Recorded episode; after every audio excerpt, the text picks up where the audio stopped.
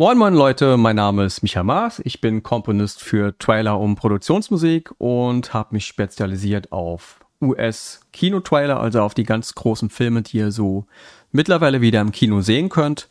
Ähm, was war da dabei von Disney, Star Wars bis Mulan, Jurassic World, der neue Film jetzt mittlerweile, ähm, Stillwater, Disney Plus, Moon Knight, ähm, also die letzten Jahre konnte ich da super viele amerikanische Placements sammeln.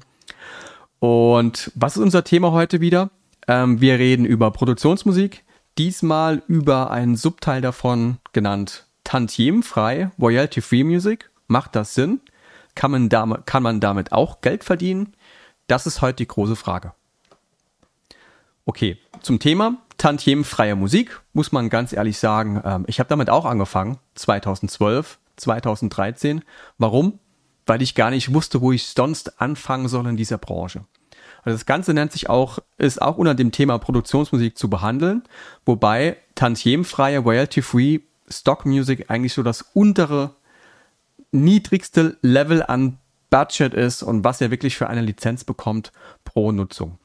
Also ihr könnt das Ganze nicht wirklich damit vergleichen, wenn ihr Produktionsmusik im TV habt, da werdet ihr bezahlt normalerweise pro Minute einen festen Satz, je nach Land, je nach ähm, Kanal, wo die Musik halt läuft. Bei Tantiem freier Musik ähm, werdet ihr einmal bezahlt für eine Nutzung von einem Kunden und das war's. Kleines Fallbeispiel wieder, damit das besser verständlich ist. Ihr habt Musik äh, in Amerika bei NBC, BWF Wrestling ist tatsächlich immer noch eine Riesensache dort. Die haben riesen Networks und ihr habt einen Titel von euch, eine Minute da drin bei NBC, was so in der Primetime 200 US-Dollar sein kann. Habt ihr den Vorteil, dass ähm, diese Serie dieses Wrestling-Zeugs tatsächlich auch in allen anderen Kanälen dieses Networks läuft und ihr wirklich fast dann immer mit 200 US-Dollar pro Minute bezahlt wird, je nachdem, wann das ausgestrahlt wird sagen wir, NBC hat keine Ahnung was, wie viele, zehn Kanäle, das sind wahrscheinlich noch viel zu wenige. Und jedes Mal, wenn euer Titel dort läuft, auch in der Wiederholung, bekommt ihr 200 US-Dollar. Das kann schon ein Riesenbatzen Geld sein, muss man sagen. Wobei, wenn ihr royalty-free arbeitet, bekommt ihr für diese Nutzung einmal Geld und das war's. Also auch wenn diese Lizenz oder diese Nutzung eurer Musik dann in einem YouTube-Video oder irgendwo im Fernsehen immer wieder wiederholt wird, äh, habt ihr nur einmal diese, sagen wir jetzt wirklich mal 15 Euro bekommen. Denn bei Royalty Free Music fängt es wirklich so bei dem Budget an von 5 bis 15 US-Dollar pro Nutzung. Das kann bei manchen Plattformen hochgehen zu 200, 500 Euro pro Nutzung, wobei ihr auch immer nur diese einmalige Zahlung bekommt. Okay? Also der große Nachteil von Royalty Free ist Tantiem frei, wie der Name schon sagt. Tantiem im Englischen Royalty. Ähm, ihr bekommt keine Tantiem dafür. Ihr bekommt eine Lizenzzahlung dafür, eine Sync im, im, im Englischen. Und die wird einmal gezahlt und die ist für alle zukünftigen Nutzungen eurer Musik in einer Kampagne, aber natürlich auch oft zeitlich begrenzt. Das heißt, in so einem Royalty-Free-Vertrag für eine Nutzung von eurem Titel steht dann drin, ihr könnt den Titel benutzen in einem YouTube-Image-Film. Das kostet euch 50 Euro einmalig und das geht ein Jahr. Danach dürft ihr es nicht mehr benutzen. Aber ihr macht mit diesem einen Titel in dieser Nutzung in diesem Jahr nur diese 50 Euro. Wenn ihr glücklich seid, dann müsst ihr auch noch diese 50 Euro mit dem Verlag dieser Royalty-Free Library ähm, auch noch teilen. Okay? Aber das ist keine Schande. Jeder fängt klein an. Gerade ich 2012 äh, hatte meinen Start bei Soundtaxi. Da könnt ihr euch mal die Homepage angucken. Das ist soundtaxi.net, ohne da großartig jetzt Werbung machen zu wollen. Ich habe damals so gegoogelt, ich weiß gar nicht mal ganz genau, wie das kam, aber ich kam irgendwie so auf Musik für Sync, für Medien, was ja Produktionsmusik ist, für gewerbliche Musik, die ja nicht für Radio, Pop, Chart-Hits eigentlich ausgezielt ist. Instrumentale im Prinzip und bin damals auch so Royalty-Free Libraries gestoßen, weil die anscheinend wirklich sehr, sehr gut Werbung schalten, dass die bei Google da auf Platz Nummer eins sind. Da gibt's heute dann Libraries wie Premium Beat, ähm, Point 5, Audio Jungle gibt's schon ziemlich lange, ähm, Artlist etc. etc. Das sind so die Top Royalty-Free immer noch Low-Budget-Libraries, die dort auf dem Markt sind. Auch wenn ich Top sage, die sind trotzdem Low-Budget. Ich erkläre euch ein bisschen später warum. Bin dann damals bei Soundtaxi gelandet und habe dort ziemlich schnell meine ersten Instrumentale ähm, vorbeigeschickt. Die waren dann so vielleicht zwei Wochen später dort auf der Homepage und die haben tatsächlich dann Geld gebracht. Also pro Nutzung war es dann so zwischen 15 Euro für mich, wo schon der Verlagsanteil ab war, äh, bis 50, 150. Ich glaube, die allerhöchste Nutzung war mal irgendwie 400, 500 Euro, wo es dann wirklich dann in Druck von DVDs und damals noch gab. Damals gab es größtenteils nur DVDs und keine Blu-rays.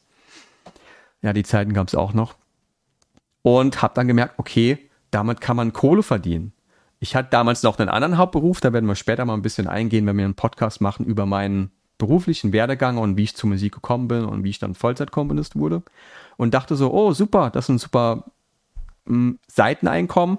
Damit kann man vielleicht dann sogar einmal im Jahr in Urlaub fahren, also so vielleicht 2.000, 3.000 Euro verdienen. Ähm, hat tatsächlich auch geklappt. Mein Glück heute, muss ich sagen, ist, dass ich gemerkt habe, okay, dass man irgendwann den Absprung von tantiemfreier Royalty-Free Music finden muss, um einfach in diese, diese Branche reinzukommen, wo man pro Nutzung im TV bezahlt wird. Kam damals auch super witzig durch einen anderen Kontakt, hatte auch gar keine Ahnung davon, dass es das überhaupt gibt und dachte, oh, TV-Nutzung, deine Musik im TV, bringt das überhaupt Geld?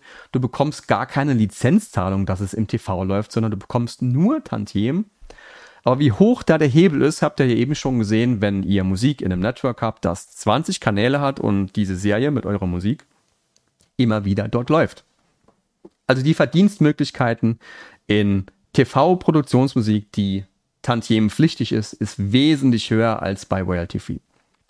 Wie gesagt, jeder fängt mal irgendwo an und die meisten fangen halt wirklich bei tantiemenfreier Royalty Free Musik an. Und da seid ihr dann auch gelandet und schreibt dort Musik dafür und macht das. Meine Empfehlung heute im Podcast und allgemein immer auch bei meinen Schülern ist, es kommt drauf an, wo ihr in eurer Karriere seid, dann startet ihr damit, aber passt auf, dass ihr frühzeitig den Absprung davon schafft. Denn wie ihr heute seht, ähm, tantiemfreie Musik, das, das Geschäftsmodell hat sich ein bisschen verändert zu 2012 zu heute. Heutzutage ist es meistens so, dass diese tantiemfreien Libraries, wie zum Beispiel Pond5 etc., Premium, Premium Beat, weiß ich jetzt nicht, so ein Subscription-Modell haben. Das heißt, der Kunde zahlt einmal vielleicht 100 Euro und kann dann die ganze Library benutzen. Sagen wir mal, er zahlt 100 Euro, benutzt 100 Titel, bekommt jeder Komponist im Prinzip von diesem einen Titel, wenn es immer ein anderer Komponist ist, 1 Euro pro Titel. Aber nein, die 1 Euro pro Titel werden auch noch aufgeteilt äh, zwischen Verlag und Komponist. Das heißt, der vorher schon geringe Hebel, wie ihr mit tantiemfreier Musik äh, Geld machen konntet, ist jetzt noch wesentlich niedriger. Extrem niedriger. In der Grafik würde es von so zu so gehen. Also sie hat gerade noch so ein bisschen über, mathematisch war ich immer schon schlecht, über x ist, glaube ich, die horizontale Linie. Okay. Gut, aber das ist keine Schande. Ähm, in unserer Branche wird Tantiem Royalty Free Music immer so ein bisschen schlecht angesehen, wobei ich das auch nicht so mag, denn es, es kommt ja wie gesagt immer drauf an, wo seid ihr in eurer Karriere. Wenn ihr startet, startet ihr halt nun mal mit tantiemfreier Musik, könnt dort ein bisschen Kohle verdienen, ihr merkt, okay, das Business ist da, ihr könnt mit dem Business tatsächlich ein bisschen Kohle verdienen und sammelt vielleicht dann auch früher oder später dann erste Referenzen, dass ihr zum Beispiel Musik in einem VW-Trailer hattet oder Mercedes. Bei mir war es damals tatsächlich so, dass super oft bei mir BMW, also nicht bei mir, sondern bei Soundtaxi dann lizenziert hat, zum Beispiel ähm, BMW, Mercedes etc. etc. Und ich konnte diese Referenzen nutzen, um die auf meine eigene Homepage zu stellen und damit Werbung zu schalten. Das heißt, es hat mir nicht nur ein bisschen Geld gebracht, äh, Pocket Money, sondern auch natürlich auch ein bisschen Credibility, zu sagen, okay, hier ein Kunde, Mercedes, BMW, irgendjemand hat bei, hat bei Soundtaxi von mir Musik lizenziert und konnte damit quasi so ein bisschen anfangen, mein Ruf aufzubauen, wobei mir das damals gar nicht klar war, ob das wichtig ist, sich als Komponist einen Ruf aufzubauen. Da gehen wir auch nochmal gesondert drin vor in einem anderen Podcast. Äh, Komponist, ich bin eine eigene Marke im Prinzip. Ein Komponist sollte immer seine eigene Marke sein. Man sollte sich als eine Marke ansehen und auch so bewerben. Okay? Also, hab damit Kohle verdient ein bisschen, konnte damit vielleicht einmal im Jahr in Urlaub fahren oder hat mir das so ein bisschen finanziert, ähm, konnte Referenzen sammeln und bin quasi in diesem Genre gestartet. Das ging so anderthalb bis zwei Jahre. Ich habe heute noch die äh, geschäftliche Auswertung hier im Schrank drin, wie viel das gebracht hat. Ich glaube, ich habe so das erste Jahr so vielleicht 3000 Euro verdient, das zweite Jahr dann 5000 Euro. Ich habe ähm, Kollegen auf Facebook, habe ich vor kurzem noch gelesen, die haben über die Jahre eine Million damit verdient. Ähm, das ist schon extrem krass. Das habe ich so nie gehört. Sowas kann in Ausnahmefällen natürlich vorkommen, aber ihr müsst euch vorstellen, ihr müsst in diese Royalty-Free Libraries Minimum immer genauso viel Musik, frische Musik reinstecken, wie das auch bei TV-Produktionsmusik ist. Das heißt, ihr müsst konstant neu komponieren und meiner Meinung nach, meiner Meinung nach viel, viel mehr, als ihr das bei TV-Produktionsmusik Libraries machen müsst. Gut, man hat gesehen, es gibt Leute, die haben damit richtig Kohle verdient. Ähm, bei dem Post von dem Kollegen ging es dann auch darum, okay, die Zeit ist jetzt vorbei. Jetzt kommen diese Subscription Models. Ich habe vorher vielleicht im Jahr 50.000 Euro verdient. Der hat das 10, 15, 20 Jahre lang gemacht, hat eine Million damit verdient. Jetzt mittlerweile macht er im Jahr vielleicht nur noch 500 Euro durch diese Subscrip Subscription Models. Ähm, was lernen wir daraus? Wir müssen den Markt immer so ein bisschen beobachten, wie der sich verändert. Unseren Arbeitsmarkt. Wenn ihr mal Vollzeitkomponist sein wollt oder schon soll, äh, oder schon seid, ist das immer eine Empfehlung. Ihr müsst gucken, wo geht der Markt hin. Ihr müsst zuhören, was andere Leute sagen. Ihr müsst in Forum vielleicht Mitglied sein, nicht unbedingt ihr müsst, aber ihr solltet dort Mitglied sein, um einfach zu gucken, okay, wie verändert sich der Markt? Ähm, kann ich mich da anpassen? Und dieser Komponistenmarkt, dieser Produktionsmusikmarkt, in dem wir nun mal sind, ist immer so ein bisschen dem Wandel angeglichen. Also ihr müsst euch immer so ein bisschen angleichen. Momentan ist es so, dass äh, viele Streaming-Seiten will gar keine Namen nennen, ähm, jetzt auch natürlich Produktionsmusik nutzen, da die aber nicht so diese, diese Pflichten haben, rechtliche Pflichten wie öffentliche Sender, wie zum Beispiel in Deutschland, dort an der GEMA vielleicht dann angeschlossen sind und nach Verteilungsschlüssel bezahlen müssen, haben die per Streaming, und man weiß glaube ich nicht mal, wie oft ein Titel dann von einem gestreamt wurde, viel, viel geringeres Einkommen. Das ist aber nur Streaming. Auch vielleicht ein Thema für einen neuen Podcast. Streaming wird das TV heutzutage ablösen, meiner Meinung nach nicht. Äh, ist eine viel, viel geringere Zahlung. Also wenn ich für ein Network im TV vielleicht 10.000 Euro bekomme, ist es dann, wenn die gleichen Serien dann auch im, im Streaming laufen, vielleicht auf einmal 50 Euro oder sowas. Anderes Thema. Heute behandeln wir nur Royalty-Free Libraries. Also ihr seht, da ist wirklich noch sehr, sehr viel äh, Gesprächsstoff, äh, was sich alles miteinander verbindet in dieser Branche. Heute bleiben wir bei Royalty-Free. Okay, ihr habt Referenzen gesammelt, habt vielleicht viel, viel mehr Kohle verdient als ich damals. Nur merkt irgendwann, okay, das brennt euch so ein bisschen aus. Ihr müsst extrem viel Musik immer nachpowern bei Royalty Free, um in diesem Algorithmus auf dieser Webseite zu bleiben. Denn die meisten Webseiten haben den Algorithmus so, dass neue Musik bevorzugt wird. Das heißt, wenn ihr drei Monate keine Musik gemacht habt, macht ihr kaum noch Kohle dort. Das ging mir damals so, wie ich dann so ein bisschen weg bin von Royalty Free habe ich statt 3000 im Jahr dann vielleicht dann nur noch auf einmal 500 verdient. Also man hat das direkt gemerkt anhand der Lizenzen. Denn immer wenn irgendwas von mir lizenziert wurde, habe ich direkt automatisch über das System eine E-Mail bekommen, wurde was lizenziert. Du hast automatisch schon immer geguckt, okay, kommt was rein, kommt was rein, es kam nichts mehr rein. Also der Druck bei Royalty Free ist wesentlich höher, immer nochmal neues Zeugs abzuliefern, ähm, als das der Fall ist bei Produktionsmusik-Libraries, wobei das natürlich auch bei Produktionsmusik-Libraries konstant sein sollte, aber ihr dort ja viel mehr Kohle machen könnt durch diesen Hebel, dass eure Musik vielleicht, wenn ihr einen guten Verlag habt, der weltweit gut äh, connected ist, weltweit spielt und ihr dann natürlich auch immer weltweit Tantiemen bekommt, also pro Nutzung, pro Minute bezahlt wird. Und nicht wie bei Reality Free, nur pro Nutzung einmal. Ihr habt ja eben den Unterschied gemerkt zwischen einmal 15 Euro bekommen und pro Minute 200 US-Dollar. Das ist jetzt so, so der Höchstfall zu bekommen. Es gab auch Nutzungen schon von mir bei TV-Produktionsmusik. Da lief ähm, ein Titel von mir, eine Minute 30 bei der Saturday Night Show, Miley Cyrus und Elon Musk. Und das hat pro Nutzung für eine Minute 30 1500 US-Dollar gebracht. Also den Ausnahmefall gibt's auch. Das hättet ihr bei Reality Free nicht. Also der Hebel, den ihr dort ansetzen könnt in Sachen euren Einnahmen, ist wesentlich, wesentlich höher als bei Royalty Free. Das ist der große Vorteil und ihr habt definitiv ein bisschen weniger Stress. Ähm, warum haben die damals 1500 US-Dollar bezahlt? Mir wurde gesagt äh, aus Amerika, Ich wusste gar nicht, dass es überhaupt möglich ist, dass pro Nutzung so viel bezahlt wird. Mir war immer so klar, okay, 200 US-Dollar pro Minute ist so Primetime Amerika. Ähm, bei Sendungen, die super viele Zuschauer haben, und das war nun mal so bei Elon Musk und Miley Cyrus, wann sind die mal in der Show und wann sind die mal in der Show zusammen? Eigentlich nie. Kriegt man so einen Bonus drauf gezahlt von dem Sender, also von diesem Network, glaube ich, jetzt nicht von der Pro. Und da da super viele, extrem viele Zuschauer zugeguckt haben, war dann auf einmal die Nutzung pro Minute bei 1500 US-Dollar. Hab das wesentlich öfters in den letzten ähm, BMI-Schecks von mir aus Amerika. Also ich bekomme keine Schecks mehr von der, die überweisen mir das direkt aufs Konto. Ähm, also das lohnt sich definitiv dann irgendwann zu sagen, okay, ich habe mit Royalty Free angefangen, super gut, macht Spaß, aber ich werde so langsam den Übergang schaffen von Royalty Free auf TV-Produktionsmusik, wo ich pro Nutzung bezahlt werde. Wie kann man das machen? Bei mir war es damals so, ich habe einen Komponisten kennengelernt, der auch auf Soundtaxi komponiert hat, der gemeint, ey, ich habe hier einen super guten Verlag in, in Deutschland, der macht TV-Produktionsmusik und das ist im Prinzip genauso wie bei Soundtaxi, nur dass ihr dort pro Nutzung bezahlt wird in TV, ihr bekommt aber keine Lizenz. Ich sage, okay, man bekommt keine Lizenz, warum nicht? Nur pro Nutzung bezahlt werden, lohnt sich das? Wusste gar nicht, gar nicht, gar, noch, noch gar nicht so richtig, dass sich das finanziell halt richtig lohnen kann und habe dann ein bisschen weniger für Soundtaxi damals komponiert, ein bisschen mehr für diesen Verlag in Deutschland, der in München sitzt. Und die waren damals noch ziemlich exklusiv und haben gesagt, ey, wir haben da, wir beliefern da exklusiv Musik für eine Serie auf Kabel 1. Das waren die Auswanderer, das ist damals so gestartet. Wir brauchen so ein bisschen Middle Eastern Musik, ähm, kannst du da was machen? Es war tatsächlich noch non-exclusive.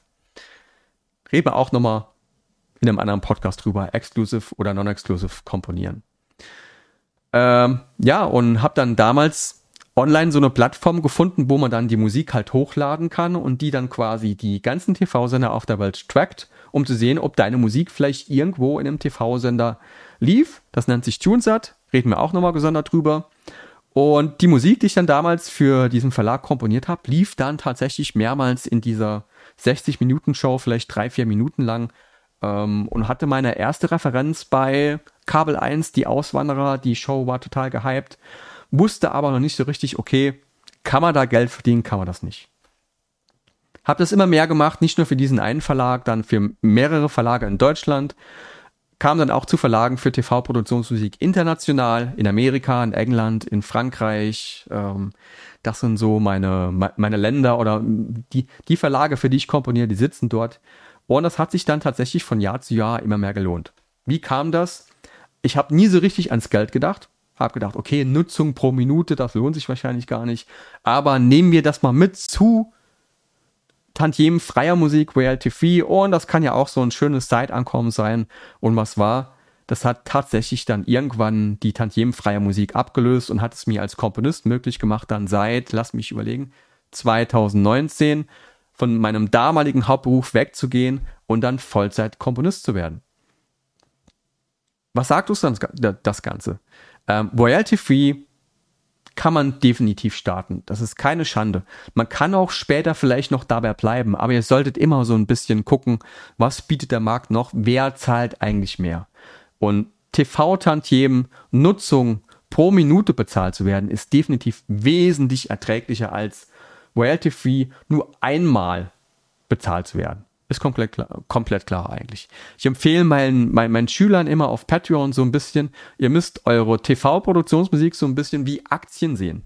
Ihr schreibt die einmal, die Musik ist immer erhältlich und ihr könnt jedes Mal immer nur von der Musik Einnahmen machen. Und von Jahr zu Jahr habt ihr mehr Musik. Das heißt, euer Aktien-Musikportfolio wird immer voller und immer voller. Und ihr verdient jedes Mal immer nochmal, auch für Musik, die ja dann, wie meine ältere Musik von 2012, verdient heute noch teilweise Tantiemen, vielleicht nicht mehr so viele, aber diese, diese ganzen Stocks, euer Portfolio baut sich auf und ihr habt irgendwann, genau wie ich heute, 1300 Titel, 1400 Titel auf dem Markt und die liefern euch konstant Einnahmen, wenn sie im TV laufen. Auch bei jeder Wiederholung, bei jedem Sender, in jedem Land, also weltweit gesehen. Also ihr werdet nicht nur wie bei Royalty Free einmalig für eine Nutzung bezahlt, sondern bei Tantier-Musik werdet ihr pro Nutzung jedes Mal nochmal bezahlt. Jedes Mal, wenn diese Musik im TV läuft, kriegt ihr nochmal Kohle über eure Pro Performing Rights Organization, im Deutsch Verwertungsgesellschaft, das ist in Deutschland die GEMA, wenn ihr dort Mitglied seid. Ähm, in Amerika ist das BMI ASCAP CSAC. Reden wir vielleicht mal ganz kurz über die GEMA und Tantiemen frei. Mm, ich war damals in der BMI Mitglied und was mich so ein bisschen abgeschreckt hat, äh, in die GEMA damals einzutreten, war, du konntest dort nicht mehr Tantiemen frei komponieren. Warum? Weil die, die GEMA ist ein Verein, also das ist keine Firma, das ist ein, ein Verein, dem man halt Mitglied werden kann. Und die ist halt der Meinung, und das ist auch äh, nach europäischem Recht eigentlich so, dass wenn ihr Musik irgendwo in einer Nutzung habt, dass ihr auch pro Minute bezahlt werden solltet oder pro Nutzung zumindest und nicht nur einmal. Das nennt man im Prinzip äh, ein Buyout, was ihr bei Royalty Free bekommt. Ihr macht einmal einen Titel, der geht zu einem Kunden, ihr werdet von dem Kunden nur einmal bezahlt für diese Nutzung. Der kann die 100.000 Mal in, in, in diesem gleichen Spot nutzen, die wird nur einmal bezahlt. Wobei bei Tantiemzahlung pro Minute normalerweise immer nochmal pro Minute das Ganze bezahlt wird. Okay? Und das ist eine gute Sache, dass die GEMA das macht. Ich habe immer nochmal Diskussionsgespräche, gerade mit jüngeren Komponisten, die sagen, ja, aber ich würde gern Tantiemen frei machen, etc. Kann ich alles gut verstehen, wenn ihr so in den ersten Jahren seid. Ich war am Anfang auch nicht bei der GEMA. Aber sobald ihr anf anfängt, wirklich ähm, TV-Produktionsmusik zu machen, die dann wirklich auch im TV laufen sollte, solltet ihr einer Verwertungsgesellschaft beitreten. Ob das dann dann wirklich die GEMA ist, die nicht mehr GEMA-freie Musik, Tantiem-freie Musik erlaubt, oder die BMI, die das im Übrigen erlaubt, im Übrigen erlaubt, ist wieder ein ganz anderes Thema. Meine Meinung dazu ist einfach, dass was die GEMA da macht, ist ja für euch Komponisten. Die, die will ja, dass ihr richtig gut bezahlt werdet. Die will ja, dass ihr pro Nutzung pro Minute bezahlt werdet. Und ähm, die nimmt ja für euch diese Aufführungsrechte wahr, was, by the way, nicht nur die TV-Tantiemen sind, sondern auch als einer der wenigen äh, Verwertungsgesellschaften auf der Welt auch ähm, Vervielfältigungsrechte wahrnimmt. Das heißt, wenn eure Musik irgendwo auf einer DVD, CD gebrannt wird, bekommt ihr, ich glaube, der momentane Kurs da ist, äh, pro Kopie, auf die eure Musik gebrannt wird, äh, zum Beispiel CD, DVD, USB-Stick etc., irgendwas um die 80 Cent. Also stellt euch mal vor, das ist mir natürlich noch nie vorgekommen, aber stellt euch mal vor, ihr macht ein Videospiel in Deutschland und eure Musik ist auf dieser CD, DVD, Blu-ray gebrannt, hättet ihr im Prinzip als GEMA-Mitglied Anspruch darauf, dann pro Kopie dort auch nochmal diese Vervielfältigungsrechte, VR oder im Englischen Mechanicals, zu bekommen. Und das wäre auch quasi dann nochmal ein extra Einkommen zu vielleicht Aufführungsrechten, dass die Musik vielleicht auch im TV gel gelaufen ist, etc. Also was die GEMA dort für euch macht, ist eigentlich sehr, sehr gut. Die GEMA hat auch äh, neue Verträge ausgehandelt mit äh, Online-Medien wie YouTube, wie ähm, TikTok, wie Facebook, wie was gibt's noch, Instagram, dass wenn eure Musik dort genutzt wird, ihr auch nochmal jedes Mal pro Nutzung bezahlt werdet. Ich glaube, man kann die Verträge von der GEMA mit diesen Online-Medien nicht einsehen. Das stört mich auch so ein bisschen. Man weiß gar nicht, wie viel die pro Nutzung etc. bezahlen. Das ist so eine Geheimklausel, weil wahrscheinlich, ihr habt das damals mitbekommen, dass äh, GEMA-Musik immer auf YouTube gesperrt wurde, dass wahrscheinlich YouTube oder Facebook oder Instagram irgendwann gesagt hat, okay, wir wollen gar nicht, dass die Leute wissen, wie viel wir da bezahlen müssen. Okay, weil dann vielleicht auch nochmal Konkurrenz ausbricht zwischen YouTube und Facebook und TikTok und was weiß ich etc. Aber ihr werdet zumindest dafür bezahlt. Wobei das natürlich dann, wenn ihr tantiemfrei royalty-free Musik macht, ihr seid zum Beispiel irgendwo bei Audio Jungle und da kommt ein Kunde zu Audio Jungle und sagt, hey, ich hätte gern die Musik von Michael Maas für meinen YouTube-Imagefilm ich zahle euch da einmalig eine Lizenz für 50 Euro. Die wird zwar immer nochmal auf YouTube abgespielt, also ist mir völlig egal, ich zahle nur die 50 Euro. Das ist tantiemfrei. Wobei, wenn der Kunde dann natürlich äh, nicht tantiemfreier Musik lizenziert für einen Imagefilm äh, und ihr GEMA-Mitglied seid, dann auch nochmal jedes Mal, wie viel wissen wir leider nicht, aber jedes Mal trotzdem immer nochmal bezahlt werdet, wenn wahrscheinlich, gehe ich jetzt mal von aus, dieser YouTube-Imagefilm gespielt wird. Okay? Oder abgespielt wird. Einfach.